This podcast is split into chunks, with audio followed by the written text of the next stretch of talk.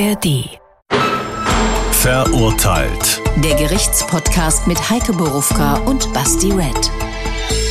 Das sind wir. Willkommen zum Endspurt. Noch diese und dann nochmal zwei Staffeln und dann ist, ach Quatsch, zwei Folgen natürlich. Und dann ist die Staffel 9. Ich bin so aufgeregt, weil es schon die Staffel 9 ist. Dann ist sie auch schon wieder zu Ende und dieses Jahr ist damit auch zu Ende. Also, machen wir es kurz. Ich sag euch, äh, was ihr sowieso schon längst mitsprechen könnt, nämlich ein echter Fall, ein echtes Urteil, echtes Leben, wieder viele, viele Fragen. Und ich bin ganz sicher, dass ich sie nicht alle beantworten kann. Ihr wisst, dass ihr alle unsere Folgen in der ARD Audiothek zum Hören findet. Wenn ihr uns sehen wollt, dann abonniert einfach den Hessenschau-Kanal bei YouTube. Oder ihr schaut in die ARD Mediathek oder Freitagabends ins HR-Fernsehen und zwar immer nach der Talkshow. Und dass ihr uns liked, davon gehen wir mal aus. Ja, du hast schon gesagt, echtes Leben. Das zweifle ich ja manchmal an, auch hier. Ich bin ja ehrlich gesagt jetzt schon sauer. Sag ich dir Na, ganz das ehrlich. wird ja eine fröhliche Folge. Ich bin jetzt schon sauer, weil ich nicht weiß, wie man das eigentlich nachweisen will, was hier angeblich passiert ist. Und äh, du weißt ja aus unseren Sachverständigen-Diskussionen, dass ich da eben ein bisschen empfindlich bin. Ja, Und das ist für mich jetzt ehrlich gesagt, das ist für mich der Peak Okay. von diesen Dingen, dass Gerichte behaupten, ja, ja, das wird so gewesen sein, das weisen wir hier nach. Bevor ihr jetzt durchdreht da draußen, weil ihr nicht wisst, worum es geht, sage ich jetzt, was ich immer sage, hören wir es doch mal an, was da passiert sein soll. Der Fall. Michael S. wird im Herbst 2003 zu sieben Jahren Haft wegen Anstiftung zur räuberischen Erpressung und Hehlerei verurteilt. Der damals 44-Jährige hatte seine Freundin Anastasia nur durch einen Blick zu Banküberfällen angestiftet. So hat es zumindest das Darmstädter Landgericht entschieden und ihn verurteilt. Er habe ihr beim Vorlesen aus der Zeitung einen so klaren Blick zugeworfen, dass sie wusste, ich muss jetzt eine Bank überfallen. Tatsächlich hat Anastasia dann auch zwei Überfälle begangen und wurde kurzfristig als die Schalldämpfer-Lady bekannt. Michael S. sagt bis heute, ich habe damit nichts zu tun.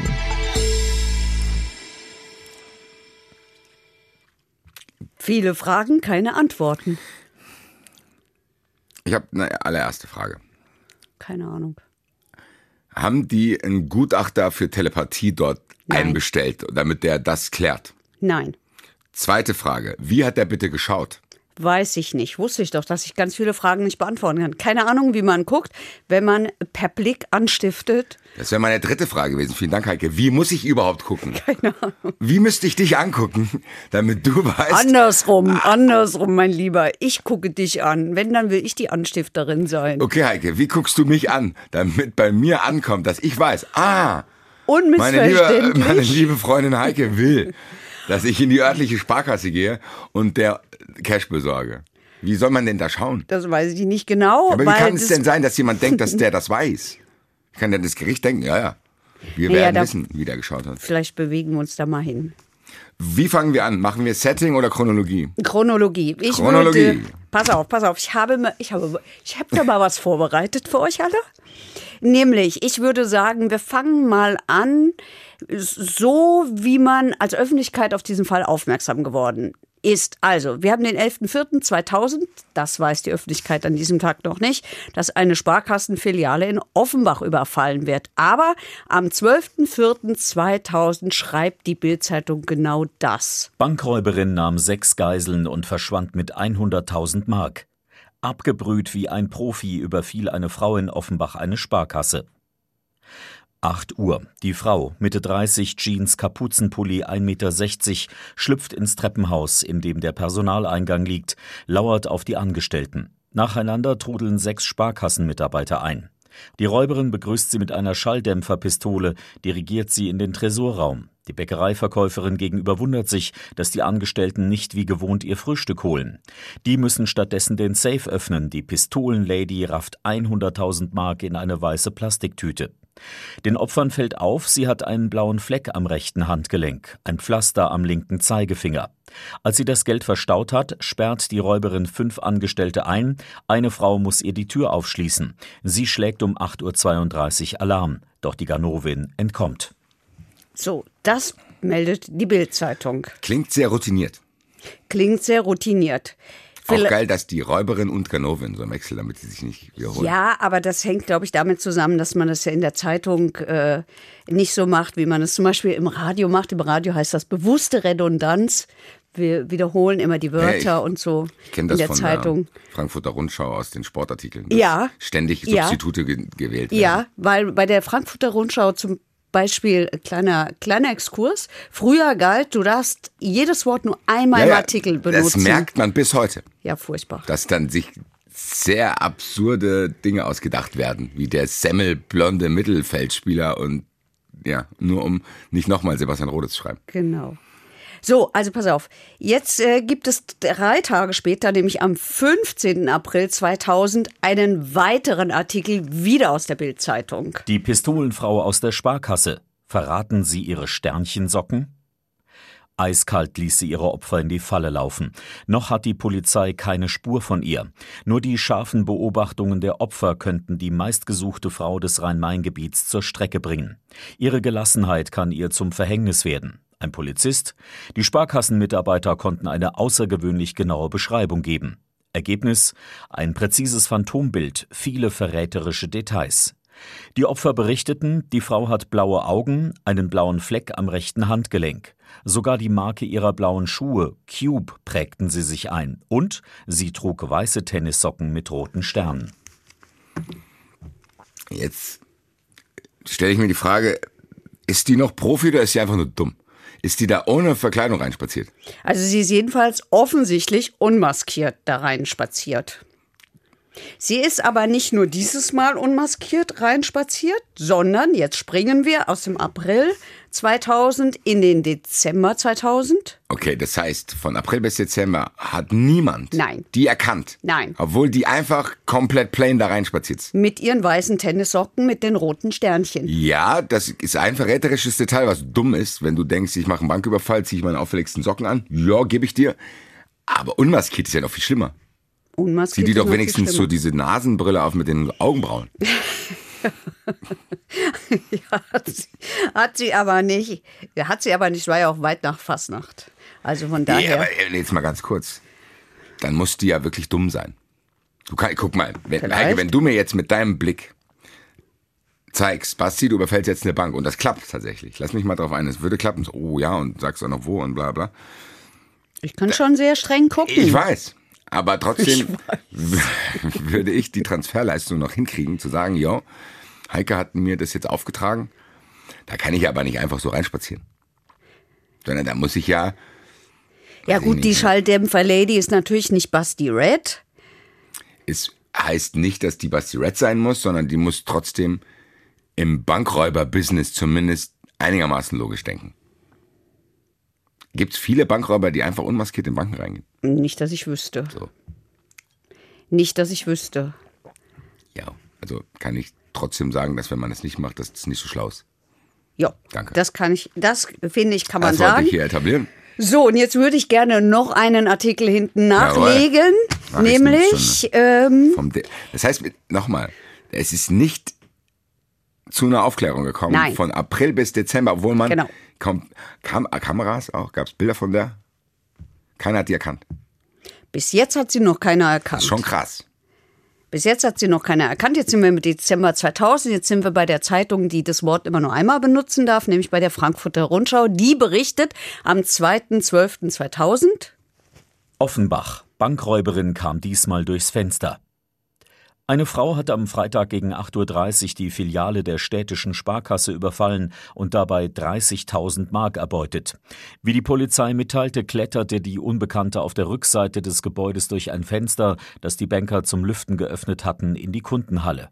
Mit einer schwarzen Pistole mit Schalldämpfer bedrohte die Täterin fünf Angestellte und ließ sich die Beute in eine Plastiktüte packen.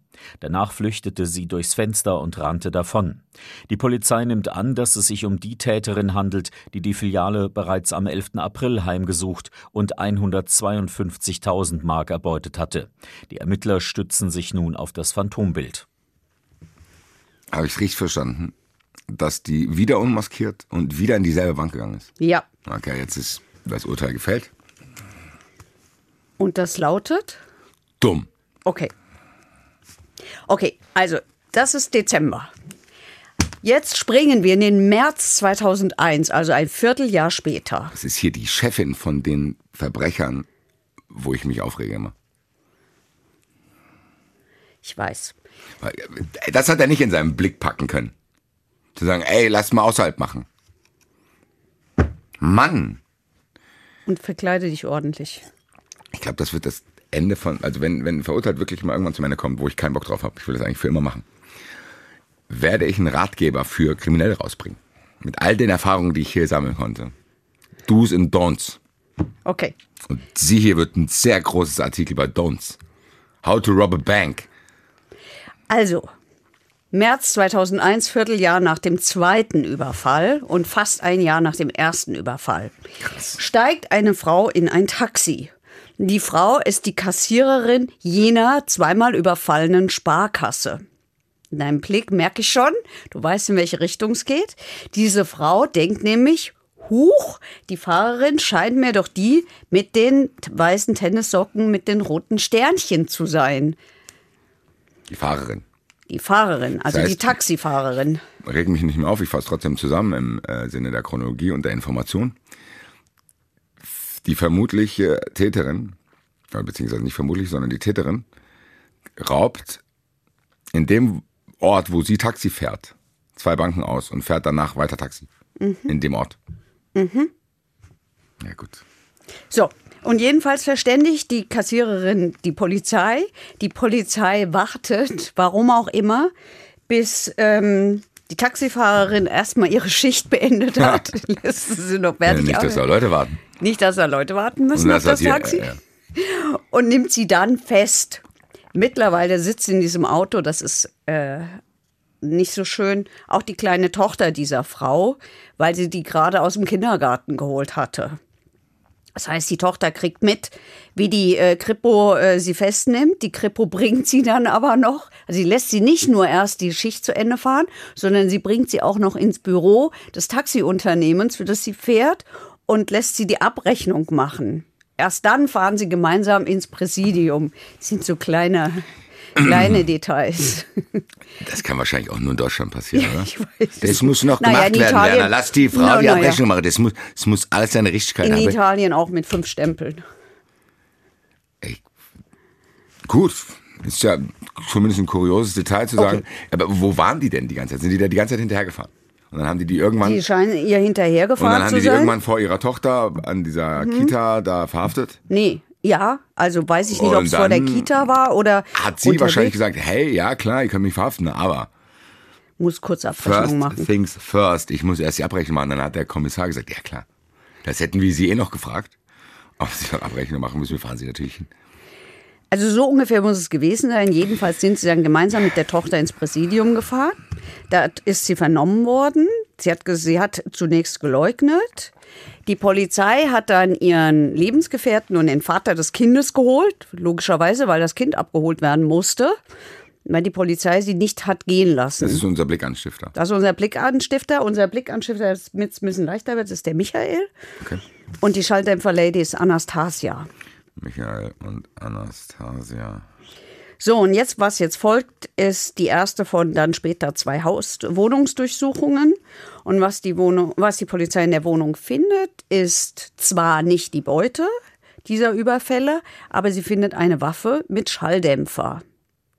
Und diese Waffe mit Schalldämpfer, achso, und dann, äh, Punkt.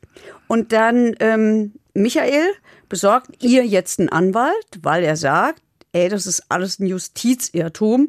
Die Anastasia macht sowas nicht, für sowas ist die auch viel zu schüchtern, das traut die sich gar nicht. Am Tag später ist Anastasia beim Haftrichter, muss ja so sein, weil man sie nicht ewig festhalten kann. Und beim Haftrichter legt sie ein erstes Geständnis ab. In diesem Geständnis sagt sie, ja, ich habe das im Fernsehen gesehen und es hat so leicht ausgesehen und, ähm, und deswegen habe ich das gemacht. Und der Haftrichter ordnet Untersuchungshaft an. Jetzt gibt es einen weiteren Artikel, den äh, können wir uns jetzt sparen, aber in dem steht halt drin, Schalldämpfer Lady gesteht die Überfälle, Rätselraten übers Motiv und Beute nicht gefunden.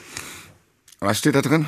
Rätselraten übers Motiv steht ja, da drin. Steht da drin. Da steht Rätselraten übers Motiv Ja. drin. Bei einem Bankraub. Ja. Ich Ja. sag's mal so, ich hätte erste Hinweise. Sag mal. Was könnte das sein, Heike? Was könnte das Motiv von einem Bankraub sein? Rätselraten. Geld? Geld? Boah, Heike, Alter. Du bist hier einfach unterfordert in dem Job. Du musst eigentlich Hauptkommissar werden hier. Nee, Blickanstifterin. Ja, oder so. Also, wow. Rätselraten übers Motiv. Mhm. Warum wird die die Banküberfalle? Aber hier Werner, mir fällt nicht ein. Lass erstmal Feierabend machen. Wir denken morgen nochmal drauf rum. Ich glaube aber, das will ich denen jetzt mal zugute halten, dass sie überlegen, hm, warum hat die denn, warum braucht die denn dieses Geld? Wer braucht kein Geld? Okay. Also okay. So, also Anastasia sitzt jetzt im Gefängnis und Anastasia schreibt aus dem Gefängnis regelmäßig und viele Briefe. Aus Untersuchungshaft. Ja, aus der Untersuchungshaft schreibt sie Michael, dass sie große Fehler gemacht hat, dass sie allen nur Pech bringt, dass es ihr leid tut, dass sie ihn so liebt, dass sie ihn vermisst und das Kind auch. Unter anderem steht in einem Brief drin, du kannst die Kripo verklagen, denn du hast ja nichts mit der Sache zu tun. Hintergrund ist, dass die Kripo natürlich auch gegen ihn ermittelt hat mit der Frage, hängt der vielleicht irgendwie auch damit zu, äh, also hat er irgendwas mit dem Bankraub zu tun, mit den Sparkassenüberfällen? Muss man das routinemäßig untersuchen oder gab es Hinweise, dass der da involviert ist? Nee, ich glaube, erstmal äh, ist es routinemäßig gemacht worden. Ähm, ich glaube, weil man immer gucken muss, hat jemand mit Mittäter. Also Ich würde, das mich, wird, ich würde mich von der distanzieren.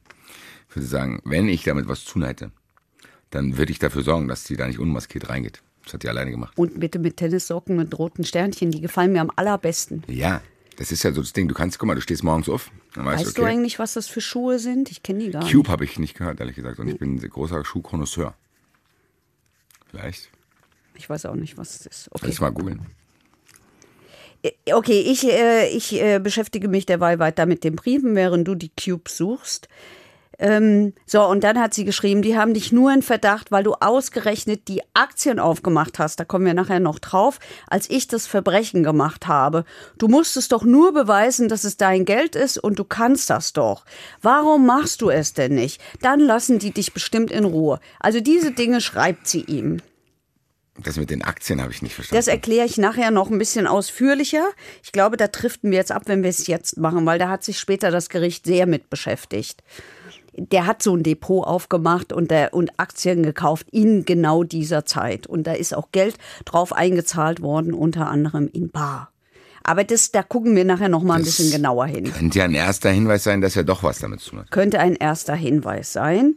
Aber deswegen lese ich das vor, weil das nachher wirklich auch eine Rolle spielt, oder weil es in diesem Fall, wie ich finde, eine Rolle spielt, ähm, sagt sie, du hast doch nichts mit zu tun und erklärst doch den und du kannst es doch erklären und so. Das sagt sie zunächst.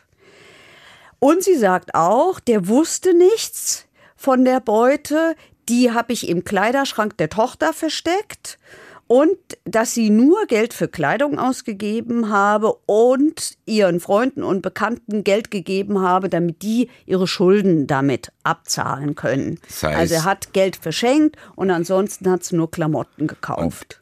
Er hat gesagt, er wusste nichts davon. Und, er wusste nichts davon. das heißt, sie hat das versteckt und verschenkt. Sie hat es versteckt und verschenkt. Und die Polizei fragt sich, hm, wo ist denn da aber der Rest? Also ich meine, das ist ja schon, es ist ja was, beim ersten Mal Ja, das 150.000 hat sie doch D-Mark, dann noch gesagt. 30.000 D-Mark. Scheint einen hochverschuldeten Freundeskreis zu haben. Entweder hat sie einen hochverschuldeten Freundeskreis, später wird das Gericht sagen, nee, die hat das alles nur gesagt, weil, äh, weil, weil, weil sie ihn schützen wollte. Deswegen hat sie das angegeben. Wichtig wird jetzt der Juli 2001, weil im Juli 2001 wechselt sie den Rechtsanwalt. Und mit dem Wechsel Weil? Sie offensichtlich mit dem ersten, den er ihr besorgt hat, nicht zufrieden ist. Ich weiß es nicht. Vielleicht hat sie auch einen Tipp gekriegt. Das ist ja so, im Knast äh, unterhält man sich, im Knast empfiehlt man sich auch Verteidiger und es gibt, äh, es gibt schon welche, die äh, einen guten Ruf haben und da weiterempfohlen werden. Was man schon daran erkennt, dass doch häufig dieselben Anwälte in Strafverfahren sitzen. Wie sie an den anderen gekommen ist, weiß ich nicht. Lass mich raten. Das ist nur eine Vermutung. Aber dann hat die auch ihre Story geändert. Ja, dann ändert sie ihre Story. Jetzt sagt sie, am Hat Frühstück. der Anwalt mit ihr gesprochen oder musste der die auch nur anschauen? Ich war nicht dabei und das ist ja gedeckt durch das, äh, durch das Anwaltsgeheimnis. Vielleicht hat Das der ist ja nochmal gereicht. Anwaltsgeheimnis Next Level, Alter. Vielleicht hat der Blick gereicht. Jedenfalls sagt Anastasia jetzt. Am Frühstückstisch hat Michael mir mehrmals aus der Zeitung vorgelesen und mich dabei immer, Zitat, zu komisch angesehen. Sinngemäß soll er nämlich gesagt haben, ja, das könnte man doch auch mal machen. Und sie selber hat aber nicht drauf geantwortet. Dann hat Michael die Filiale genannt. Übrigens, auch das ein Aufreger für dich. Die Filiale ist um die Ecke. Also um die Ecke, wo sie wohnen.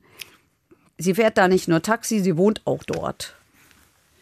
Basti wird's Ja, warm. ich kann mich damit jetzt kurz nicht beschäftigen, weil ich Okay. muss hier bei dem Also, Aussagenkram bleiben. sie sagt- hat gesagt, dass der ihr aus der Zeitung vorgelesen hat. Ja. Was denn? Artikel über Banküberfälle. In dieser speziellen Bank. Nein, Allgemein. allgemein. Das heißt, er hat da gesessen, oh, bla bla, Schalldämpfer, Man, überfällt Bank in Hoyerswerda. Dann hat er geschaut. Dann hat er geschaut. Und wie hat er dann die Bankfiliale genannt? In welchem Kontext? Das kann ich nicht beantworten. Sie sagt, sinngemäß hat er gesagt, das könne man auch mal machen. Ich habe nicht geantwortet. Michael hat die Filiale genannt. Da bist du schnell drin und schnell wieder weg. Morgens sei es besser als nachmittags. Das heißt, hier haben angeblich mehr als Blicke stattgefunden. Ein bisschen mehr als Blicke. Sie hat aber gesagt, ich habe immer alles gemacht, wenn er mich so angeguckt hat. Wie immer dieser Blick war. Wir waren ja alle nicht mit dabei. Du weißt, was mich jetzt am meisten interessiert. Wie er geguckt hat? Nee, was alles heißt. Was hat die denn sonst noch gemacht? Ist sie irgendwo auffällig geworden sonst noch mal in irgendwelchen Bereichen? So, keine Ahnung. Der hat so geschaut, dann bin ich mit einem Pinguin schwimmen gegangen. Nein, also sie sagt, warte, ich muss mal hier meine Zeiten ein bisschen blättern. Ich hatte das in meiner Chronologie später eingebaut, aber Sorry. wir, nee, nee, macht gar, gar kein Problem. Aber Sie hat gesagt, dass ähm, Michael von kleinen, später hat es das Gericht übrigens auch so angenommen, dass Michael von kleinen, ich zitiere, von kleinen Gaunereien gelebt hat. Also, diese Familie, Vater, Mutter, Kind, Heike, das beantwortet meine Frage nicht. doch, Nein. Die Gaunereien, die die gemacht haben, haben doch nichts mit den Blicken zu tun, oder? Du hast mich doch gefragt, was hat sie sonst immer alles gemacht? Wenn er so geschaut hat. Ja, zum Beispiel kleine Gaunereien. Ich denke, die hat er gemacht. Ja, aber sie Da war muss er ja dabei. nicht schauen. Doch, pass auf. Die, die kleinen Gaunereien gehen so. Die sind in, in, die sind als Familie zum Baumarkt gefahren. Sie musste draußen warten. Scheint er ihr auch per Blick gesagt zu haben. Dann ist sie mit der Tochter in den Baumarkt gegangen. Dann hat er bezahlt. Dann hat er das Kind zurückgelassen im Baumarkt, hat die Sachen ins Auto gebracht, kommt mit dem Kassenzettel wieder zurück und tut so, als hätte er sein Kind verloren. Sucht also dieses Kind, nimmt das Kind mit, nimmt dieselben Sachen nochmal und klaut die auf die Art und Weise. Das ist äh, eigentlich smart. Das, so hat er das gemacht. Ja, so hat er das, gemacht, sagt ganz ehrlich. Das ist für, für mich wieder was, was eigentlich dagegen spricht, dass er damit was zu tun hat, weil das ist ja schlau. Aber unmaskiert in der Bank gehen nicht. Das hätte er ja noch in seinen Blick und in seine Informationen an diesem Zeitungsfrühstückstisch-Szenario noch einbauen können. Oh, das wäre ja nicht schlecht, wenn man sich da auch noch was über den Kopf ziehen könnte. Guck, guck, guck, guck. Sie hat auch gesagt, dass sie immer so Diebstähle zusammen auf Baustellen gemacht hat. haben, also dass sie da irgendwelche Bausachen geklaut haben und sie war halt immer Ja, aber dazu dabei. muss ich doch niemanden anschauen. Offenbar, ja schon, bei denen ist das ja schon. Weiß ich doch nicht. Ich bin doch keine Es doch Blickanstifterin und ich alles. klau nicht mal es auf ist Doch Baustellen. wackelig. Um, um eine Baustelle. Heike, wenn ich jetzt Bock habe, mit dir ein paar Baustoffe zu klauen, dann sag ich's dir. Das ist ja auch völlig verkompliziert. naja, Das ist gut. doch, guck mal, na, jetzt mal Okay. ganz kurz. Was für einen Grund könnte es geben, das ausschließlich über Blicke zu kommunizieren? Nenn mir einen einzigen Grund. Wenn du, wenn wir beide jetzt in der Situation sind, wo tausend andere Leute dabei sind und wir beide müssen irgendwie aus der Situation rauskommen und sagen, ey, ich guck dich jetzt an, wir hatten es doch schon oft. Wenn wir unangenehme Smalltalks haben, dann gucke ich manchmal hilflos in Dann deine gucken Richtung. wir uns gerade dann nicht guck, an. Dann gucken wir uns so ein bisschen an, aber Dann manchmal gucken wir so- schnell weg, damit wir nicht so lachen müssen. oder ich gucke dich an und denke, Heike, bitte sprich mich an, dass ich eine Ausfahrt finde. So, das ist ja, das macht Sinn. Ja. Aber die sitzen am Frühstückstisch, der kann alles sagen. Warum Ja. soll er die nur anschauen? Ja, weiß ich doch nicht. Das ist ja auch vollkommen okay, Heike. Du bist ja auch nicht das Gericht. Aber ich frage mich halt schon, wie es dazu kommen kann, dass wir so einen Text hier am Anfang der Sendung hören. Dass diese Blicke überhaupt in irgendeiner Weise, in Urteilen, Berichterstattungen oder Teil dieses Podcasts hier sind. Dass man Naja, sagt, hey, ja. der hat die so angeschaut. Das, das macht mich ehrlich gesagt, beklemmt mich das. Ja, also es ist, sagen wir mal so, deswegen habe ich den Fall ja auch rausgesucht. damit ich beklemmt werde. Nein, Nein, weil ich das auch so absurd finde. Ich finde das sehr schwierig. Ich habe hier mehrere Szenarien im Kopf, Heike. Es kann ja sein, dass er in der Beziehung derjenige war, der gesagt hat, was so immer passiert und sie wollte ihm gefallen. So, es gibt ja auch oft ekelhafte Abhängigkeitsverhältnisse, Ja. dass Frauen sehr viele Sachen machen, die eigentlich nicht ihrem Willen entsprechen, weil Ja. die denken, die müssen den Typen gefallen. Oder andersrum, denk an die Sadistin. So, es, geht- genau, in sagen wir mal in Beziehung, ist auch egal, das Geschlecht, äh, na, wahrscheinlich doch eher dann, wahrscheinlich sind die Männer öfter die Arschlöcher, aber trotzdem. Unabhängig davon. Kann es ja auch sein, dass die das gemacht hat, um ihm zu gefallen, weil sie wusste, der hat wenig Cash und muss so Ga- Gaunereien. Guck mal, die macht mit dem Gaunereien, hier im Baumarkt, ich sag auch schon Gaunereien. Das ist eigentlich ein Vielleicht kann ich bei der Wort. FR anfangen, wenn ich jetzt noch Diebstähle sage. Ähm, und sieht ja, okay, da ist ein Bedürfnis nach Geld. Und der Typ, immer wenn er schaut, mache ich alles, was er will. Es kann ja auch sein, dass die das einfach so gemacht hat, um ihm zu Ja, gefallen. Ja, nix, ja. Ja. So, und das muss man ja in Schon Betracht ja. ziehen. deswegen haben wir diesen Fall ja. Wie kann das Gericht, wenn ich jetzt der Anwalt von ihm wäre und ich sage, die Frau hat das gemacht, um ihm zu gefallen, weil die eine ungesunde Beziehung hatten und er wusste aber nichts davon. Wie will das Gericht mir das Gegenteil beweisen und den einsperren? Das ich bin jetzt sehr ich- gespannt. Ja, das versuche ich jetzt zu erzählen. Also ich habe es äh, so gemacht. Ich habe Kontakt zu Michael aufgenommen und ähm, ich versuche das mal immer gegenüberzustellen, was das Gericht gesagt hat und was er dazu sagt. Dann kann man sich selber vielleicht besser eine Meinung bilden. Ja, also, ähm, also jetzt sind wir beim Anwaltswechsel, ja. Ähm, Sie sagt schon dort, aber offen hätten sie darüber nie gesprochen. Ne?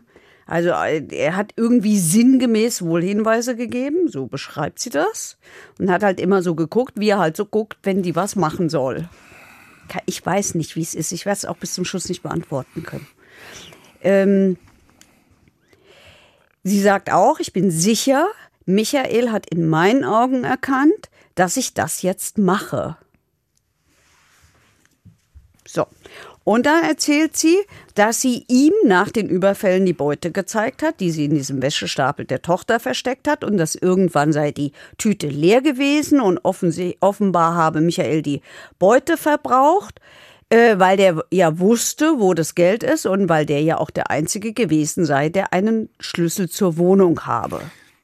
Das kann ja sein. Ja, Das heißt aber noch lange nicht, dass der die angestiftet hat. Ja. Wenn du jetzt plötzlich hier irgendwann Genau. reinkommst und sagst, Basti, ich habe 150k, das ist da hinten, bedien dich.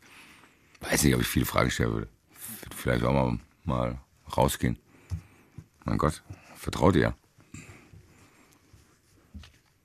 Kann ich zumindest behaupten. Mein Gott, ja, vielleicht hat die in der Lotterie gewonnen. Ja. Ja. Also jetzt ist jetzt war zunächst der Prozess gegen Anastasia wegen schwerer räuberischer Erpressung.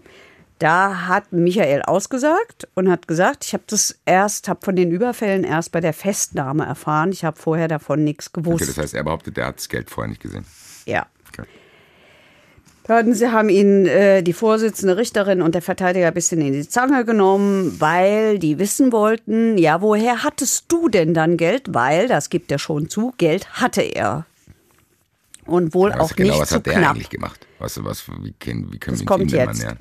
Er ähm, macht jetzt in diesem Prozess, was er darf, als, als Verlobter von Anastasia, macht er von seinem Aussageverweigerungsrecht Gebrauch. So. Woher hat er Geld? Er ist Taxi gefahren und zwar schwarz.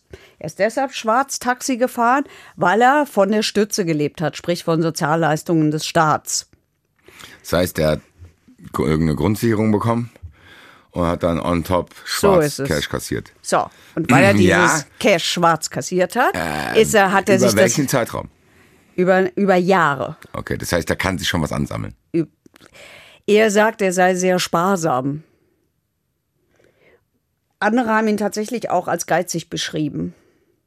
Das heißt, theoretisch müssen wir da immer davon ausgehen. Theoretisch ist es möglich, dass der sich einen größeren Geldbetrag eingesammelt hat über die Jahre, weil halt einfach on top zu den Grundbedürfnissen, die ihm durch staatliche Gelder gedeckt wurden, Schwarzgelder hatte, die er zur Seite hätte schaffen Ja, das können. sagt er. Ja, das sagt er. Das sagt er und ich Und kann es auch nicht mal widerlegen. Sache. Alles, was ich jetzt hier probiere zu widerlegen, ich glaube, das heißt nicht, dass ich das nicht glaube. Ich glaube, ich gehe jetzt hier mit dem Approach ran. Ich muss es aber glauben.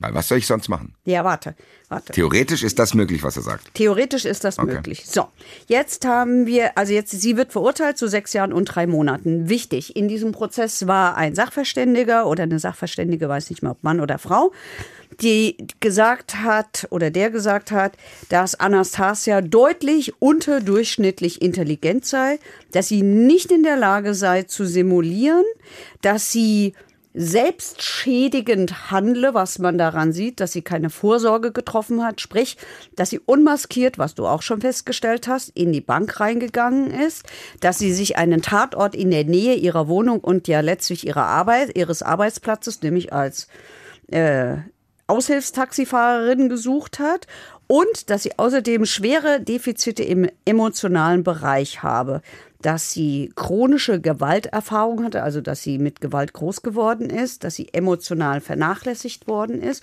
und dass das dazu geführt hat, dass sie eine ausgeprägte Ich-Schwäche mit einem Mangel an Selbstwertgefühl habe. So sei sie in eine emotionale Abhängigkeit und in eine Hörigkeit von Michael geraten und das sei ein suchtartiges Abhängigkeitsverhältnis, was am Ende auch dazu geführt hat, ähm, dass sie als vermindert schuldfähig wegen ihrer Persönlichkeitsstörung äh, gesehen worden ist vom Gericht. Das ist schrecklich, ehrlich gesagt, weil das für sie echt hart ist. Die Erfahrung, die sie gemacht hat und die Dinge, die dann passieren, die sie in so eine Beziehung treiben, auf diese Art und Weise. Also so scheint es auch wirklich zu sein, Ja. weil sie kommt aus schwierigen Verhältnissen, ähm, war wohl zeitweise im Heim, gewalttätiger Vater, viele Geschwister, um die man sich nicht richtig gekümmert hat, keine Förderung und was da halt immer dann alles so zusammenkommen kann. Ja, und Scheiß, und das ist traurig, ehrlich Ja. gesagt. So, Genau. Das Problem ist, was ich hier gelernt habe, diese Traurigkeiten spielen oft keine Rolle. Weil theoretisch gesehen kann das, was da beschrieben wurde, was du gerade beschrieben hast, was die Sozialisation dieser Frau betrifft, auch dafür sorgen, dass das passiert ist, was ich gesagt habe. Dass jemand abhängig und süchtig von der Aufmerksamkeit von diesem Menschen ist und merkt, oh, er hat kein Geld, was kann ich machen? Dann gehe ich halt meine Bank überfallen. Richtig. Ohne, dass der mich angucken muss. ja, So, beweis mir das Gegenteil. ja. Ja, ja. Ja, wie ja, ja? Ich sage ja, ich stimme dir zu. Sowas kann passieren. In diesem Fall ist es halt nicht so gelaufen. Deswegen äh, versuche ich ja äh, sozusagen gegenüberzustellen, was weiß ich über die, über deren Geschichte, wer sagt da was. Ja, also mit Anastasia habe ich nicht reden können, aber Mhm. Ganz mit kurz, halt, Michael. ich, wenn ich so rede, wie Ja, ja. eben gerade, meine ich auch nicht dich, sondern ich rede mit dem Gericht. Okay. So, das ist ja das, was du gegenüberstellst. Okay. Also Michael, der kommt auch aus bescheidenen Verhältnissen. Der hat auch viele Geschwister.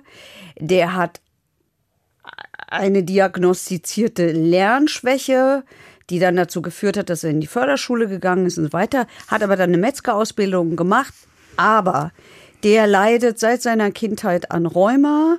Der hat eine Wirbelsäulenerkrankung und ist deshalb sehr früh arbeitslos geworden. Hat dann eine Berufsförderung vom Arbeitsamt bekommen, hat das abgebrochen, dann gab es das übliche Überbrückungsgeld, Arbeitslosenhilfe und dann, äh, wie wir schon gesagt haben, ist er schwarz Taxi gefahren, um die Kohle ein bisschen aufzubessern. So, jetzt der Prozess gegen ihn. Ich muss Also- kurz trotzdem, um- weil wir sie jetzt abgeschlossen haben. Ich frage mich, was das Gericht hier behauptet. Ist die jetzt dumm oder nicht? Das Gericht behauptet, dies, das erste Gericht behauptet, sie ist dumm. Das erste Gericht behauptet, sie ist dumm. Ja, Hat also aber gleichzeitig minder- die Fähigkeit, unglaublich viel in Blicke zu interpretieren. Ja.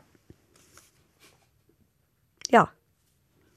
So formuliert das Gericht das natürlich nicht. Mäßig oder was? So, äh, ja, so formuliert das Gericht es nicht. Und auch wenn man sich jetzt mal, wenn wir jetzt mal absehen von den von mir jetzt schon 25 Mal erwähnten äh, äh, Tennissocken mit, mit Sternchen absieht, ist es ja, also das war, das war ja nicht so ganz komplett stümperhaft, dieser Eben. Banküberfall. Ja, Der sag ich ja. spricht ja schon, also es musste sich erst mal trauen. Also die ist nicht in, über die Fensterbank gestolpert, die Nein. hat sich nicht versprochen, die hat Die hat scheinbar mit einer Waffe in der Hand Anweisungen gegeben. Ja. Unglaublich dumm. Kann die nicht sein. Oder, wenn ich mich darauf einlasse, dass sie unglaublich dumm ist, frage ich mich, wie sie den Blick interpretiert. Also hier gibt es auf jeden Fall irgendwo Lücken. Von mir aus kann das Gericht sich auch aussuchen, wo. Ja. Aber es gibt sie. Ja. Ja. Okay. Gut, weiter. Also, jetzt gehen wir mal den Prozess gegen ihn. Da hat Anastasia gesagt, er war mein erster Freund, der Mann hat das Sagen, das war schon immer so. Sie hat sich aus Liebe untergeordnet, weil er ihr geholfen habe, ihr Elternhaus zu verlassen. Und sie hatte immer Angst, ihn zu verlieren, würde decken, was du, was du, äh, wie du sie so siehst. Er sagt dazu, ja, ich weiß, dass sie auf viele den Eindruck macht, sie könnte kein Wässerchen trüben, aber wenn man sich anschaut, wie die, äh, wie die sich in der Bank verhalten hat, dann würde man vielleicht doch ihr wahres Gesicht sehen. Seine Verteidigerin hätte damals, hat damals gesagt, äh, Anastasia ist wandelbar wie ein Chamäleon, die hat halt verschiedene Gesichter. Ist ja Auch ein bisschen auch unser Eindruck. Muss ich glauben. Ja. Weil die auch ihre Version einfach vor Gericht geändert hat. Zunächst mal hat das Gericht gesagt, ähm, also das Michael-Gericht, nee, die Frau ist so deutlich minder begabt, die ist überhaupt nicht in der Lage, über längeren Zeitraum eine falsche Aussage aufrechtzuerhalten. Also so eine Lügengeschichte, der hat mich angeguckt und hat mich angestiftet. Und ich habe sowieso immer gemacht, was der wollte und ne, weg von, der hat gar nichts damit zu tun. Ich muss es trennen, jetzt komme ich durcheinander. Wir sind jetzt, das Anastasia-Gericht ist jetzt beiseite. Das Anastasia Die haben gesagt, dass. Anastasia dumm ist und Ja. er hat sie angeschaut. Und die ist gar nicht in der Lage, äh, so zu lügen.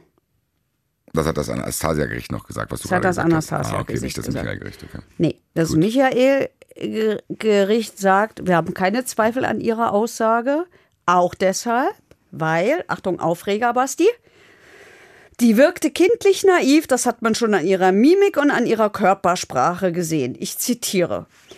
So nahm sie zunächst eine in sich zusammengesunkene Sitzposition ein, schaute sich mit weit aufgerissenen Augen verschüchtert und hilflos im Gerichtssaal um und schien überfordert. Das ist der Beweis dieses Gerichts. Das ist der Beweis. Ja, also ich habe das so gelesen. Das in ist dem der Urteil. Beweis. Ich habe das in dem Urteil so Ist doch gelesen. kein Beweis. Nein, das ist der Beweis für dieses Gericht, dass sie dumm äh, ist. diese, dass sie, dass sie Ah, total guck mal, naiv ist guck und mal, wie dass sie alles die da setzt, die muss dumm sein. Ja, Das ist ein scheiß Gericht. ich habe das, jetzt ich wusste, nicht auf dass dem du, Konsti-Markt, wo zwei Leute beim Äppler sich unterhalten und sagen, guck mal, wie der da Jo, steht. ich wusste, dass du darauf reagierst. Das ist der Grund, warum ich mir das aufgeschrieben habe, weil ich auch damit zeigen will, guck mal, so hat dieses Gericht die Beweise geführt, aber nicht nur, nicht nur. Gut, dann, ich, wie gesagt, es ist ja auch noch nicht abgeschlossen. Es kann auch sein, dass irgendwann hier in dieser Sendung der Moment kommt, wo ich sage, ach so. Also das dieses. Gericht sagt auch, sie halten deshalb an, äh, Antonia wollte schon sagen, Anastasia für glaubwürdig, weil die betont hat, dass der zweite Überfall im Dezember mit ihm nichts zu tun hat. Den hat sie ohne sein Zutun begangen. Ja, ich weiß. Wir fassen zusammen, Warte, was hier passiert entschuldige, ist. lass mich einen Bitte. Satz noch hinten Bitte, dran, bitte, weil da bitte. regst du dich auch wieder auf, Ja, das geil, passt dazu. Alle Zeugen hätten nämlich auch gesagt, sie können gar nicht glauben, dass Anastasia solche Überfälle von sich aus begeht. So jetzt. Wieso soll ich mich darüber aufregen? Das wäre ja zumindest irgendwas, was wenigstens in die Richtung geht, was mich davon überzeugt. Dass alle Zeugen sagen, dass sie sich nicht vorstellen kann, dass sie das Den Zeugen glaubst du und den Sachverständigen nicht? Das ist doch in Person so, auch das so ne, der Kerl, der hat es noch nie gemacht, das traue ich ihm gar nicht zu. Das, also, Welche Zeugen waren das denn? Du hast mir ja nicht gesagt Zeugen. Also das heißt, es gibt aber Zeugen, die sagen, ja nein, das ist aber auch egal, was Zeugen sagen, sorry, weil die hat's ja gemacht. Nur weil ich es mir nicht, weil hier geht's ja nicht darum, hier zwei, ja, ganz kurz, das ist ja ein völliger Fehler in der Matrix, auch in meiner gerade gewesen. Es geht ja gar nicht mehr um die Frage, ob sie es gemacht hat. Und da kann sich auch irgendeiner hinstellen und sagen, ich habe die Frau immer nett gegrüßt. Ich kann mir nicht vorstellen, dass die es gewesen ist. Doch, Digga, es gibt Beweise, dass sie es war. Und ob du dir das vorstellen konntest vorher und nicht, ist mir egal. Weil die hat es gemacht. Und die Frage, ob die jetzt angestiftet wurde, kann doch ein Zeuge nicht beurteilen. ja. Weil die hat das ja alleine gemacht. Der ist ja, Ja. nirgendwo da. Er war ja nicht da. Ja. Das heißt, das Einzige, was er gemacht haben kann, ist sich schief angeschaut haben und gesagt haben, haha, Banküberfall, haha. So, das ist das Einzige, was er gemacht haben kann. Und dafür sind diese Aussagen völlig unerheblich. Weil es hat stattgefunden. Er könnte auch theoretisch, ich meine, ähm, Es ist doch egal. Das mit dieser Blickanstiftung ist auch ein bisschen komisch, weil genauso wie ich das behaupten kann, könnte ich doch eigentlich auch behaupten, der muss der das ja gesagt haben, weil die ist zu doof, um alleine auf so eine Idee zu kommen. Sag ich doch, hab ich, das war doch vorhin, was ich vorhin gemeint habe. So von wegen, die, Ich die trauen der trotzdem zu, einen Blick überkomplex zu interpretieren, aber trauen ihr nicht zu, dass sie das, also das ist schon alles ein bisschen wackelig, was hier ja, passiert. ich finde es auch wackelig. Und ich weiß auch noch nicht, auf welcher Seite ich bin. Und es ist auch egal, auf welcher Seite ich bin. Ich finde es nur bis jetzt beklemmend, dass wir jetzt schon wissen, dass der sieben Jahre im Gefängnis saß oder wie viel? Fünf. Keine Ahnung, fünf, ja. Fünf von sieben hat er besser. gesessen. Also auch hier Sachverständiger, auch hier ein Sachverständiger, der sagt, das hatten wir vorhin schon, ne, er überlässt aus Angst vor dem Verlassenwerden die Verantwortung dem Partner. Das ist dieses Abhängigkeitsverhältnis, das kann, kann ja so sein. Ähm, und de, dieser Sachverständige sagt, die war nicht fähig, sich zur Wehr zu setzen. Jetzt kommt aber ein neuer Sachverständiger ins Spiel. Und dieser Sachverständige sagt, ähm, die ist durchschnittlich intellektuell zu, äh, äh, begabt. Also die ist nicht minder begabt, so wie es in ihrem Prozess hieß. Aber wegen der fehlenden Förderung und wegen ihrer schwierigen Sozialisation sei sie nicht in der Lage, eigene Bedürfnisse zu formulieren. Deswegen habe sie äh, die Verantwortung für ihr Leben Michael überlassen und sich dem untergeordnet. So, jetzt haben wir schon einen Sachverständigen, der sagt, die ist minderbegabt und doof. Und den nächsten Sachverständigen, der sagt, nö, die ist durchschnittlich intelligent. Kannst du jetzt vielleicht nachvollziehen, warum Ja. ich mich oft mit Sachverständigen Deswegen sage ich es ja. Ich lasse es, ich hätte es ja sonst einfach weglassen können. das hättest du ja gar nicht gemerkt. Nein, aber siehst du, du ja gar nicht Weil wir haben auch vorhin schon angefangen, alleine, dass wir darüber geredet haben, es gibt ein Anastasia-Gericht und ein Ja. Michael-Gericht. Und die sehen das beide anders. Ja. Also Michael sagt zu, ich habe aus der Zeitung vorgelesen, kann gar nicht stimmen, weil die Zeitung habe ich immer auf der Arbeit gelesen, die habe ich überhaupt nicht zu Hause gelesen. Erstens, zweitens hat er die Archive durchforstet, jetzt im Nachhinein, die Archive durchforstet und fand nur, das ist jetzt vielleicht nicht ganz so überzeugend, aber trotzdem möglich, fand in dieser Zeit, nämlich zwischen Januar und Mitte April, als der erste Überfall war, nur einen einzigen Artikel in der Zeitung über einen Banküberfall aus dieser Zeit. Aus welcher Zeitung? Wussten die auch, um welche Zeitung es geht? Das weiß ich nicht. Das, weiß ich nicht, aber das ist relativ wahrscheinlich, weil wir sind ja noch in der Zeit, wo die Leute Zeitungen gelesen haben, wo es viele Lokalzeitungen, also wo es Lokalzeitungen Ja, gab und da gab es eine. In, in Offenbach Gibt's eine. hast du trotzdem Zugang zu mehreren Zeitungen. Du hast Zugang äh, zu ja, ja, natürlich. Ich wollte ja nur wissen, ob es eine spezielle Zeitung ist, die immer da lag. Er sagt zum Beispiel auch, wenn das stimmt und die mir so hörig war, warum hat die denn dann die Beute eigentlich vor mir versteckt im Schrank? Das gibt sie ja zu. Sie sagte, die Beute war versteckt und der hat es offensichtlich gefunden. Ich habe es dem gezeigt, dann habe ich es im, im Kleiderschrank versteckt. Und warum ändert sie ihre Geschichte? Hat der darauf eine Na Antwort gut, gefunden? warum? Ja, er sagt, er glaubt, das hängt damit zusammen, dass es Gerüchte gegeben habe, dass er, während sie im Gefängnis saß, dass er schon eine neue Frau hat. Das kann ich mir sehr gut vorstellen. Gerade wenn die so ein krankhaftes Verhältnis hatten. Und nochmal, die tut mir richtig leid.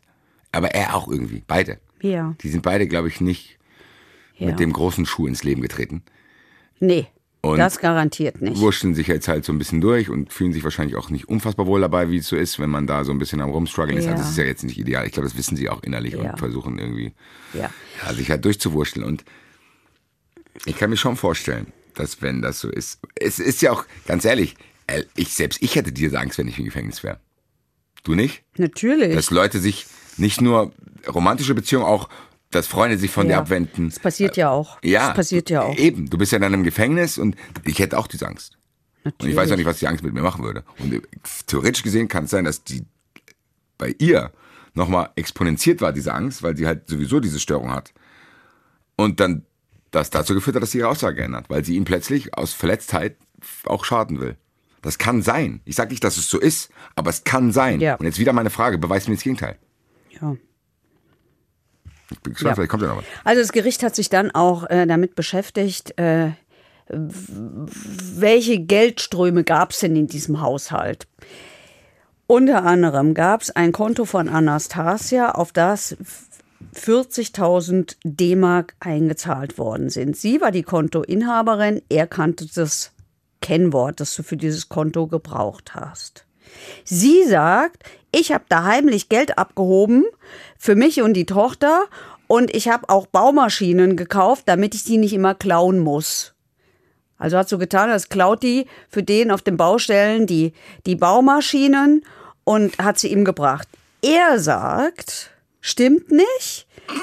Diese 40.000 D-Mark kommen aus meinen Ersparnissen, weil ich ja Schwarztaxi gefahren bin und weil ich Sozialleistungen kassiert habe und weil ich dieses Geld versteckt habe.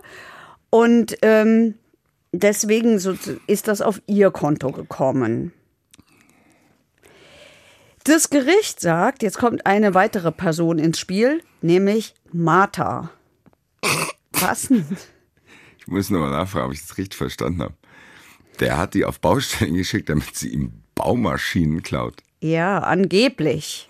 Was? Angeblich. Er sagt, Was sind das denn sagt für? ja, das stimmt da nicht. kommt die dann mit so einem Bagger nach Hause gefahren oder was? Dann weiß ich nicht, was man auf. Ja, du hast mich doch gestern Abend wieder so angeschaut. Hier, hier ist ein Bagger.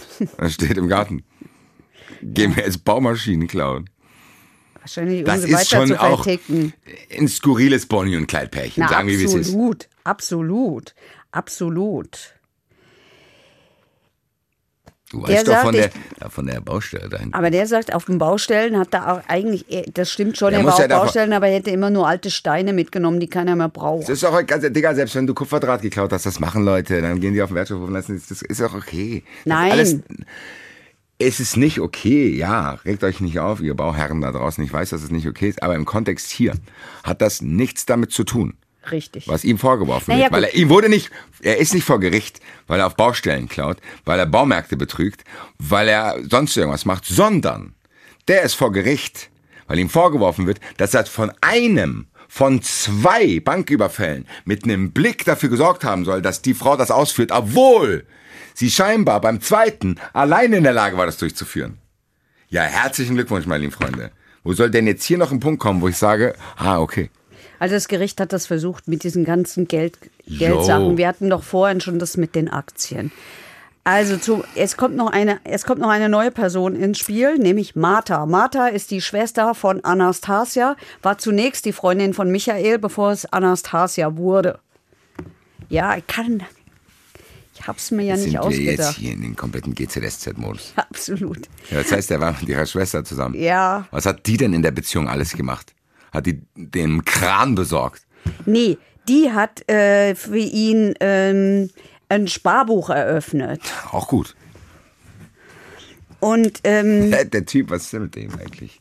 Und auf dieses Sparbuch hat, so sagt es das Gericht, Anastasia auf seine Anweisung hin 24.000 Mark einbezahlt. Er sagt, Achso, und das Gericht sagt, und davon sind auch irgendwelche Darlehen an irgendwelche Freundinnen von ihrem oder seinem Bruder, ich weiß es nicht mehr genau, ähm, bezahlt worden. Aber das Gericht sagt, und deswegen habe ich das rausgesucht, wir müssen jetzt gar nicht so genau überlegen, wie, ist das Geld wohin gegangen. Das Gericht sagt im Urteil, das könnte aber auch aus den Ersparnissen gekommen sein, dieses Geld. Deswegen habe ich diese Stelle rausgesucht. Dann geht es noch um einen Urlaub, den er mit Anastasia in Griechenland gemacht hat. Da sagt das Gericht auch nicht klar, ob die Kohle aus der Beute kam. Deswegen habe ich das rausgesucht. Wir müssen es gar nicht so aufdröseln, wer da wohin welches Geld. Aber das Gericht gibt selber zu, dass hat. sie das nicht eindeutig zuordnen können. So ist es. Sie sehen, da sind irgendwelche Geldflüsse gewesen, aber die sie dubios wissen. sind, was er auch zugibt, weil er Ja. schwarz Taxi fährt. Ganz ehrlich, Heike, das kann ja sogar sein, dass das aus dem Bankgeld bezahlt worden ist. Ist trotzdem noch nicht der ultimative Beweis, dass der die schief angeschaut hat. Genau. Das Gericht hat außerdem festgestellt, dass Michael ein Wertpapierdepot auf sich und auf Martha, also Schwester von Anastasia, angelegt hat. Ist auch irgendwie geil, dass die in diesem ganzen Offenbacher, wir sind so ein Hobby-Bankrauberpärchen, auch noch, da ist jetzt auch noch Aktienhandel. Krass, oder? Ich bin zu blöd dazu. Ja, ich weiß nicht, ob Mich das, damit das, zu beschäftigen. Na, das ist nicht schwierig. Da muss es jetzt, also musst du statt ein Konto ein Depot öffnen und dann kannst du ein bisschen rumspielen. Das ist Ja, also hier ist es auch so gewesen. Und äh, die Polizei hat auch, wollen wir auch nicht verschweigen, bei ihm Kopien ihres Reisepasses gefunden. Und an, an dem Tag, an dem dieses Wertpapierdepot eröffnet worden ist, sind auch tatsächlich Aktien gekauft worden. Und Anastasia hat das laut Urteil blind unterschrieben, weil die das ja so gewohnt war. So steht es im Urteil drin, dass man halt blind unterschreibt. Das ist doch alles okay. Es kann auch sein und niemand zweifelt diese merkwürdige Beziehungsgeschichte an. und dass der auch selber vielleicht Schufa-Einträge hat und dafür Leute braucht, die ihm Kontos eröffnen, dass er Schwarztaxi fährt, dass er da ein bisschen chaotisch in Offenbach rumlebt. Ich glaube, in Offenbach gibt es noch mehrere Leute, die auf ähnliche Weise ihren Lebensunterhalt bestreiten. Das mag man schlimm finden, das kann man teilweise verstehen. Es ist auch hier nicht Thema. Wo liegt denn aber hier der Beweis für das, was ihm vorgeworfen Nirgends, wird? weil im Urteil steht, am Ende waren 46.000 Euro im Depot verzeichnet. Im Urteil steht auch, es ließ sich nicht feststellen, ob alles aus der Beute stammt. Bei 30.000 sind sie davon ausgegangen. Michael sagt dazu, Martha hat das Depot eröffnet, also Schwester. 30.000 stammten aus meinen Ersparnissen, sind wir wieder bei dem Schwarzgeld. Das meiste hat Anastasia auf meine Bitte hin von ihrem Sparkonto abgehoben und auf das Depot einbezahlt. Das hätten sie vorher so abgesprochen. Es ist doch auch okay, das ist auch egal, was die mit dem Geld machen. Und selbst wenn das mit Bankräubergeld bezahlt worden ist, es ist doch trotzdem immer noch nicht der ultimative Beweis, dass der die Ja. mit seinem Blick angeschifft hat. Tatsächlich geht das Gericht auch davon aus, dass sie den zweiten Überfall ohne sein Wissen gemacht hat, weil die Kohle aufgebraucht war. Und dass sie, das steht sogar im Urteil drin, dass sie die Beute vor ihm versteckt hat aus dem zweiten Überfall. Au- Aufgrund der Erfahrung aus dem ersten. Warum? Keine Ahnung. Das heißt, ich fasse zusammen, was ihm vorgeworfen wird. Der hat die beim ersten Mal Zeitungslesen schief angeschaut. Ja. Hat der äh, suggestiv Dinge vorgelesen. Ja. Die hat das auf sehr routinierte Art und Weise gemacht. Muss mit einer. Knarre und da reinspaziert und hier geht in den Raum und gibt Cash. Hat das Geld mit nach Hause gebracht. Wieder besseren Wissens, ihm gezeigt. Er hat alles verprasst. Und das hat dann dafür gesorgt, dass sie beim nächsten Mal das Geld für sich haben wollte. Offensichtlich. Wenn das so ist, dann stimmt alles, was sie über diese Frau sagt, stimmt nicht. Wo hat sie denn dann plötzlich dieses Egoistische her, wenn sie sich doch angeblich für ihn komplett aufgegeben hat? Ja. Ja, wie, Ja. Also im Urteil steht auch, obwohl alle Konten wegen des Geldwäscheverdachts gesperrt worden seien, hebt er nichts von seinem einzig verbliebenen Konto ab. Also er hat ein Konto und davon hält, hebt er kein Geld das, ab. weil er sparsam ist. Er sagt, ja.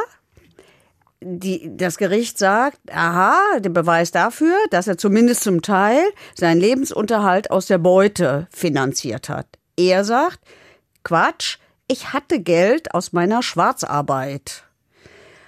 Und außerdem ähm, hätte er da so Berufsförderungszeugs gemacht im Allgäu und da hätte er monatlich immer Geld gespart, weil da musste er ja nichts ausgeben. Und im Übrigen hat er auch Geld gespart, weil er ja noch vier Kinder aus einer anderen Beziehung hat und für die hat er auch keinen Unterhalt bezahlt. Das nur nebenbei. Ja, ich weiß, ich denke es mir doch nicht aus. Es kommen mir kurz vor Schluss nochmal vier andere Kinder reingedroppt. Ja, aber die lassen wir jetzt trotzdem gleich, glaube ich, außen vor. Die haben ja nichts damit zu tun. Weiß man. Na, guck mal. Also, der lebt von Sozialhilfe. Guck mal. Grundsicherung heißt es heute. Ja, ja, ja, nein, das Ding ist. Der, und alles andere verdient der schwarz. Da kann er natürlich nicht hergehen und kann sagen, jo, Kinders, gehen wir mal shoppen. Weil da fliegt er ja auf. Wo kommt das Geld her? Das kann mag auch die Skepsis moralisch verste- blöd ich kann die Skepsis verstehen, dass man denkt, ist das möglich, diese Summen, die da rumgehen, nur mit Schwarztaxifahren zu beschaffen? Kann ich verstehen. Ich kann auch follow the money da hingehen und gucken, mal wann, wie, wo, was. Wenn ich aber selber als Gericht den Satz ins Urteil einbaue, man kann nicht nachweisen, Ja, dass das aus der Beute ist, ja, dann muss ich den gehen lassen. ja. Auch wenn es, ganz ehrlich, Heike, sehr viel gibt, wo ich mir vorstellen kann, dass das genauso gelaufen ist, wie sie sagt. Der Typ macht mit einer Freundin, die ihm hörig ist, weil sie eine gewisse Story hat. Er scheint eine Fähigkeit zu haben, das auszunutzen, sie emotional abhängig zu machen. Und schafft es, dass sie mit ihm durch Baumärkte fährt, diese ganzen Kram abzieht. Sie hat eigentlich keinen Bock, weil sie ja dann manchmal diese Baumaschinen selber kauft, weil sie sich vielleicht unwohl dabei fühlt. Ich kann mir das alles vorstellen. Ich kann mir auch vorstellen, dass der mit der Zeitung da gesessen hat und gesagt hat, ja, mit den Baumaschinen, da verdienen wir nicht so viel. Schau mal hier, ich lese vor, eine Bank, uh, 170.000 Euro Beute. Da müsste man gar nicht mehr so viele Baumaschinen klauen. Das könnte man ja auch mal machen. Nix hin, die denkt, alles gleich macht's jetzt. Das einzige Problem, was ich habe, ist, wie will ich ihm das nachweisen? Ja. Ja. Ja. Und der hat für alles Erklärungen, die mögen falsch sein. Egal, Aber er sie können Er trotzdem auch, stimmen. Er hätte auch die Schnauze halten können. Er sagt auch, zum Beispiel, es ist ja dieses Sparbuch bei der Durchsuchung gefunden worden, ne? Sparbuch von Martha.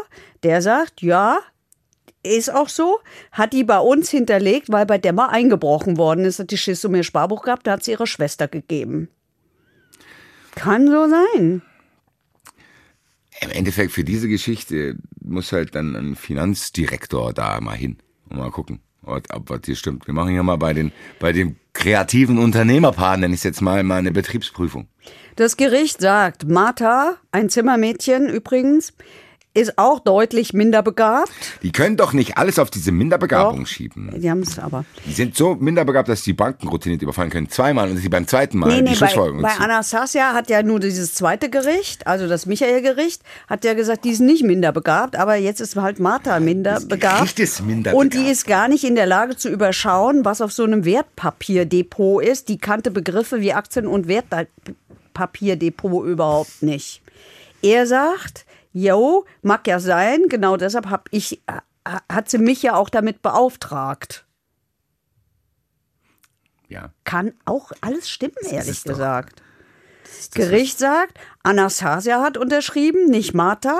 Michael sagt, ja, weil die Sachbearbeiterin hat uns gesagt, für so ein Depot brauchst du eine Haus- und Lebensgemeinschaft. Und die hat er ja nur mit Anastasia und nicht mit Martha gehabt. Ich weiß nicht, ja. Ja. Ich fühle mich unwohl mit dem Kram, aber ist ja auch egal. Im Urteil steht auch, da sind schon viele Widersprüche drin. Im Urteil steht auch, dass Martha gesagt hat, Anastasia hat das Geld mit ihr geteilt und zwar direkt nach dem Überfall und den Rest ähm, oder hat einen Teil des Geldes ihr gegeben und den Rest äh, hat sie in der Tüte mit nach Hause genommen. Sagt er, jo, da steht's doch. Ich hab's gar nicht genommen, sondern die hat's mit der geteilt. Also schwierige Gemengelage. Ja, und es ist auch okay. Schwierige Gemengelage, die am Ende dazu geführt hat, dass er zu sieben Jahren verurteilt worden ist. Dass er mit allem gescheitert ist, muss man sagen. Revision, dass er davon fünf Jahre im Knast in Butzbach verbracht hat. Butzbach, Erwachsenenvollzug. Ja, aber richtig, äh, halt altes, scheußliches Gemäuer. Was war da drin? Ich war mal drin. Das ist nicht schön da. Aber gut, kein Knast ist wirklich schön. Direkt Ohrwurm, Butzbach. So. Dort musste er auch eine Therapie machen wegen Sozialkompetenzen. Weil er Ersttäter war, durfte er nach zwei Drittel raus. Er, äh, seine Anwältin hat dann nochmal versucht, dass vielleicht noch irgendwas geht und hat gesagt, das wird, äh, das wirst du sicherlich auch so sehen.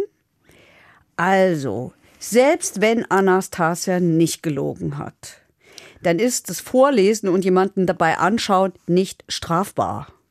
Ganz ehrlich, ich habe eine Sache hier gelernt. Dass hier ganz, ganz viel immer darum geht, kann ich der Person nachweisen, dass die das und das mit der und der Intention gemacht hat. Und da scheitert diese Geschichte hier. Selbst wenn der die angeschaut hat, selbst wenn das alles so passiert ist, wie das Gericht behauptet, wo ist hier der finale Beweis, dass der das mit der Intention gemacht hat? Das kann auch ein Scherz sein, das kann sein, dass er ihr das nicht zutraut, das zu machen, es kann äh, aus dem Kontext sein, weil die vorher irgendwie einen Film geschaut haben oder, oder, oder, oder, oder. Sehr gut. Die Anwältin von ihm hat nämlich tatsächlich auch gesagt, Michael hatte keinen Vorsatz, sie zum Bankraub anzustiften. Also selbst wenn das alles so stimmt. Das sind Gedankenspiele und äh, mehr auch nicht. Aber äh, es ist nicht der Vorsatz dazu. Und das Gericht, äh, die Anwältin sagt auch, also wenn wir jetzt mal davon ausgehen, die ist minder begabt, wie konnte die die Blicke eigentlich richtig deuten? Wenn man davon ausgeht, sie ist durchschnittlich begabt, muss man ebenfalls sagen, was du auch sagst, Blicke zu deuten ist eine hohe Kunst und ist ziemlich schwierig. Also, das reicht alles ein Tint und nicht voran. Und das muss man wirklich sagen, diese Verurteilungen beruhen in der Hauptsache auf den Behauptungen von ihr. Das ist halt der nächste Fehler in der Matrix. Ja. Die ist richtig dumm. Aber alles, was sie sagt, glaube ich ihr. Ja. Obwohl ja, sie ihre Aussage geändert hat. das Obwohl sie ein sehr merkwürdiges Verhältnis zu ihm hat. ja. Obwohl ich das und das anzweifle. Obwohl wir hier tausend Sachverständige für Telepathie haben. Nochmal, ich kann mir auch vorstellen, dass das so gelaufen ist und dass der die angestiftet hat. Ich kann mir wirklich vorstellen. Ich kann es mir sogar sehr, sehr gut vorstellen. Wahrscheinlich sogar wahrscheinlicher, als dass er es nicht gemacht hat. Das Problem hier bei der Sache ist, niemand war da dabei. Und wenn ich hier eins gelernt habe, und das will ich auch, dass das so ist, wenn ich es nicht zu 1000 Prozent beweisen kann, muss ich den gehen lassen. Mit Und an das- Sicherheit grenzender Wahrscheinlichkeit, ja. Und muss ich- danach sonst geht Und dann muss ich es halt aushalten, Ja. dass eventuell ein Anstifter zum Bankraub davon kommt, weil, liebe Freunde, bevor ich draußen aufregt, zumindest die Täterin ist ja bestraft worden. Und er auch, übrigens. Und er kämpft ja, wie ich es gehört habe, heute noch darum. Deswegen hören wir ihn uns jetzt mal an, weil er hat einen O-Ton über seine Intentionen uns geliefert, beziehungsweise du hast ihn eingeholt. Weil ich unschuldig bin, weil ich die Straftaten, die mir vorgeworfen werden, einfach nicht begangen habe.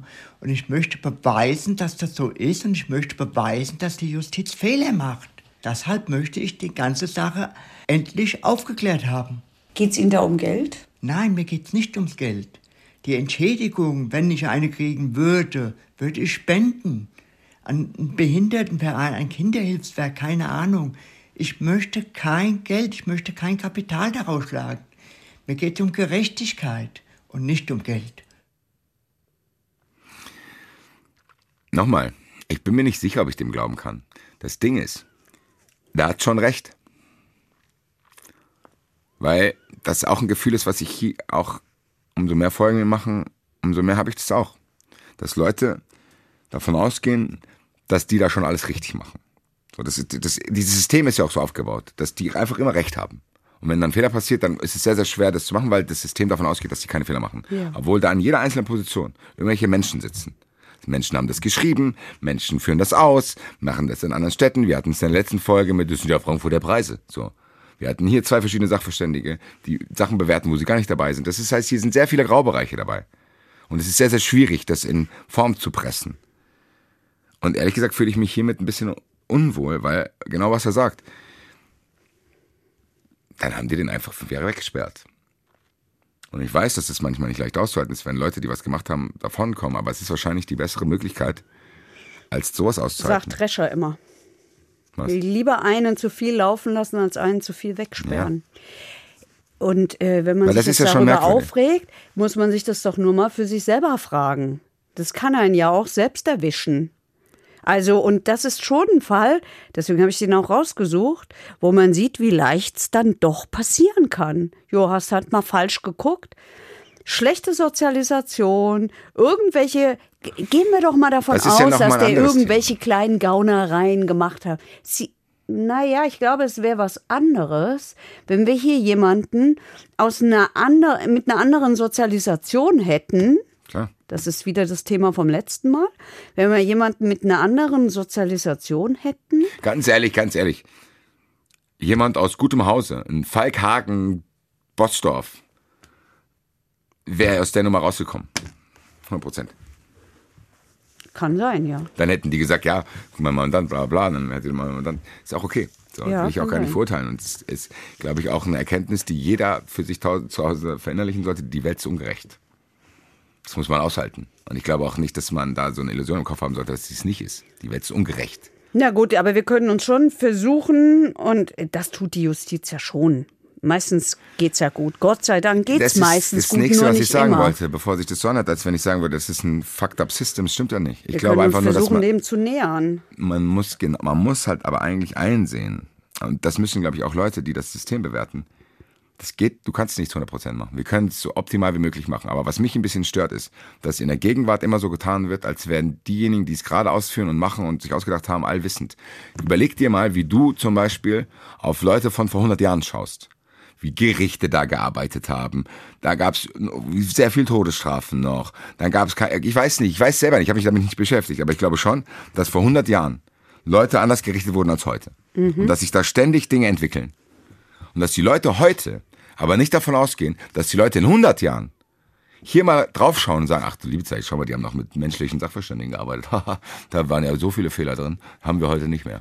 Ja. Oder ob die sagen, krass, die haben sich noch eingebildet, dass die da irgendwie Gerechtigkeit schaffen können. Heute ist alles erlaubt. Jeder für sich selbst. Weiß ich nicht. Ich weiß nicht, was in 100 Jahren ist. Wahrscheinlich ist die Welt in 100 Jahren schon verbrannt, aber weißt du, was ich meine? Ja. Jeder denkt jetzt, ah ja, ich habe ja die neueste DNA-Technik. Digga, deine neueste DNA-Technik ist in 100 Jahren wahrscheinlich auch nur noch das, was für uns jetzt quasi ein Riesenhandy ist. Wo wir sagen, ah, damals waren die Handys noch so groß. Jo.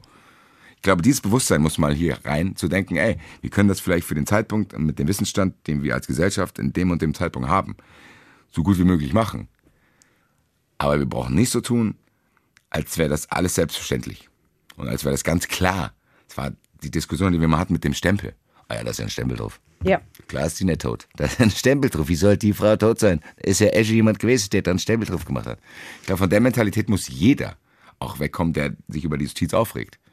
Weil, auch wenn sie so tut, wird sie nicht alles regeln können. So, und ich glaube, das ist eine wichtige Erkenntnis für viele Lebensbereiche, dass man busy weg von dieser Lieferando-Mentalität geht, gell? So, jetzt habe ich ja äh, mich ausgekotzt und bin einigermaßen sprachlos, dass der Typ so lange im Gefängnis war und hoffe, ihm geht's gut. Hast du noch irgendwas? Vielleicht noch der Vollständigkeit halber, dass es auch ein Ermittlungsverfahren gegen Martha gegeben hat, nämlich wegen Geldwäscheverdachts. Dieses Ver Ermittlungsverfahren ist eingestellt worden und zwar wegen mangelnder Schuldfähigkeit. Minderbegabung ist auch hier das Stichwort.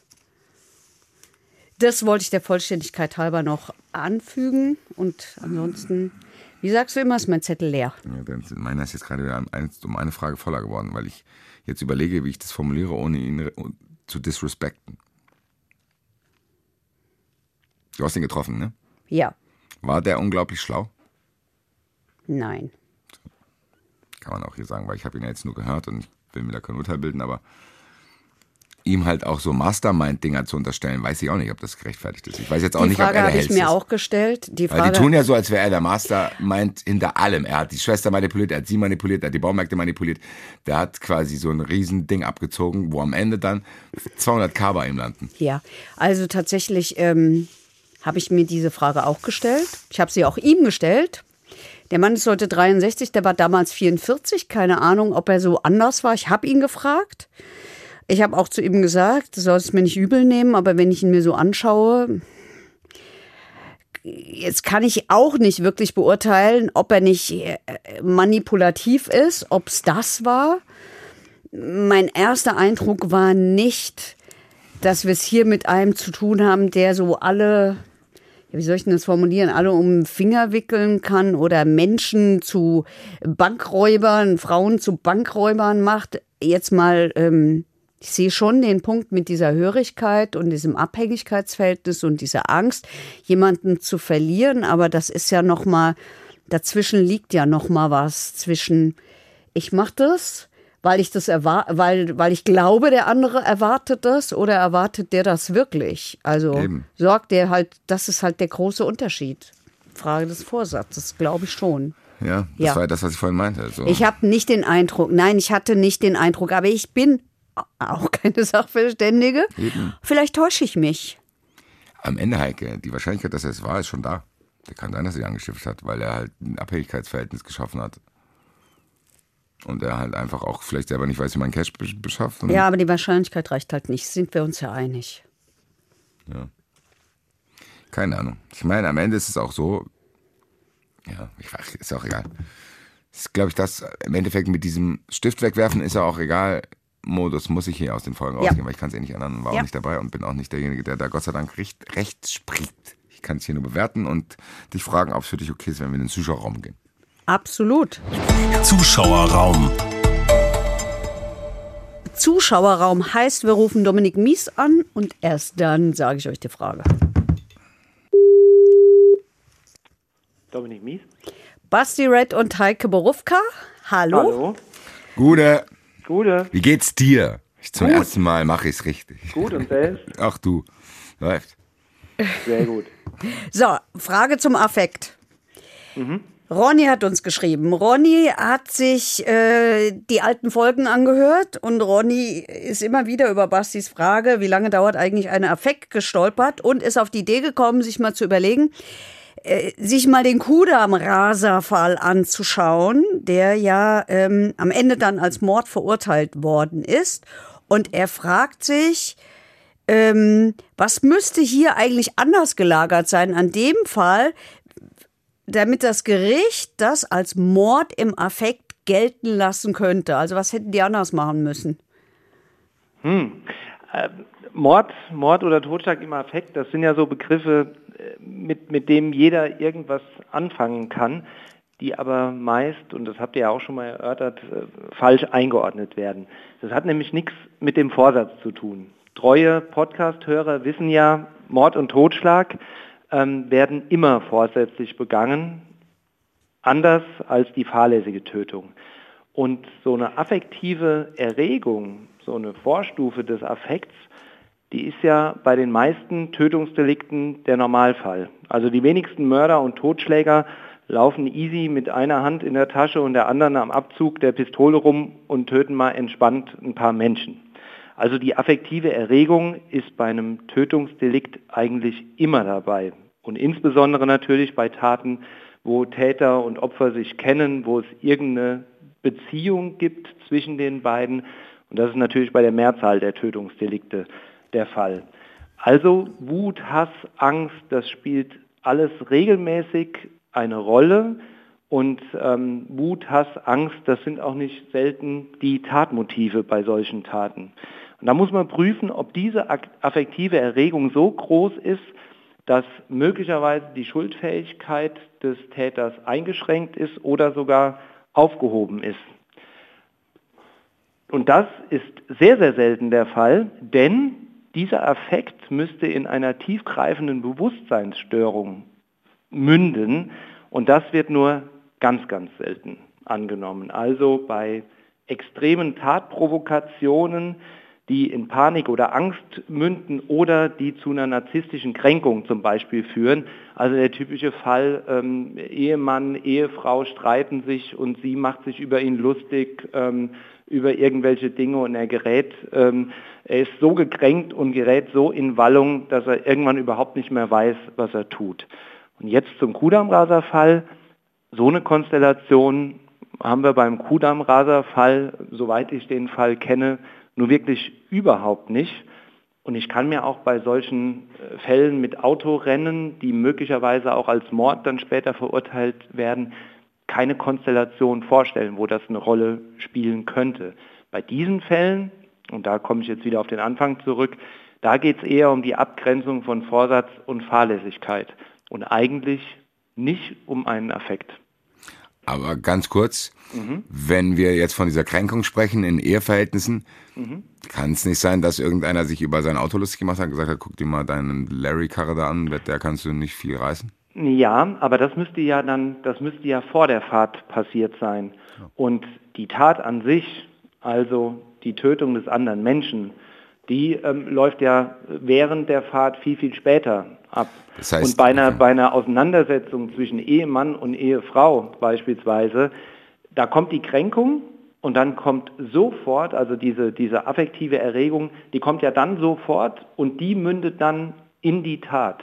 Und die kann in einer tiefgreifenden Bewusstseinsstörung münden, aber wirklich nur in absoluten Ausnahmefällen. Und das haben wir hier beim Kudammraser meiner Meinung nach nicht, äh, so viel ich weiß, sind die äh, weit früher gestartet als äh, an dem Punkt, wo dann die Kollision stattgefunden hat, so dass ich mir das generell bei Autorennenfällen nur schwer vorstellen kann. Okay, Doc. Und dann sind wir wieder bei der Frage, die uns seit Folge 1 beschäftigt. Wie lange dauert ein Affekt, die man nicht beantworten kann? Genau, genau. Und da sind die dann immer in diesen Fällen, gerade hier besonders Beziehungstaten, da sind ja dann immer die psychiatrischen Gutachter mit eingespannt. Und da, das ist in Hauptverhandlungen auch immer ganz spannend. Das sind ja unterschiedliche Ebenen. Die juristische Ebene und die psychologische Ebene.